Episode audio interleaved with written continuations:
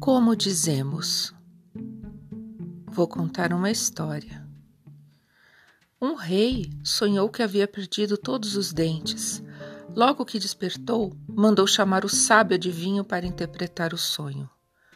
Que desgraça, senhor! exclamou o sábio. Cada dente caído representa a perda de um parente de Vossa Majestade. Enfurecido, o rei chamou os guardas e ordenou que aplicassem cem chicotadas ao homem. Mandou depois que lhe trouxesse outro sábio adivinho e contou-lhe o sonho. O novo adivinho disse ao rei: Grande felicidade vos está reservada, Alteza. O sonho significa que irei sobreviver a todos os vossos parentes. A fisionomia do rei iluminou-se imediatamente, num sorriso, e mandou dar cem moedas de ouro ao adivinho. Quando o homem saiu do palácio, um dos cortesãos disse-lhe admirado: Não é possível, a interpretação que fez é a mesma do seu colega. Não entendo porque ao primeiro ele pagou com cem chicotadas e a si com cem moedas de ouro.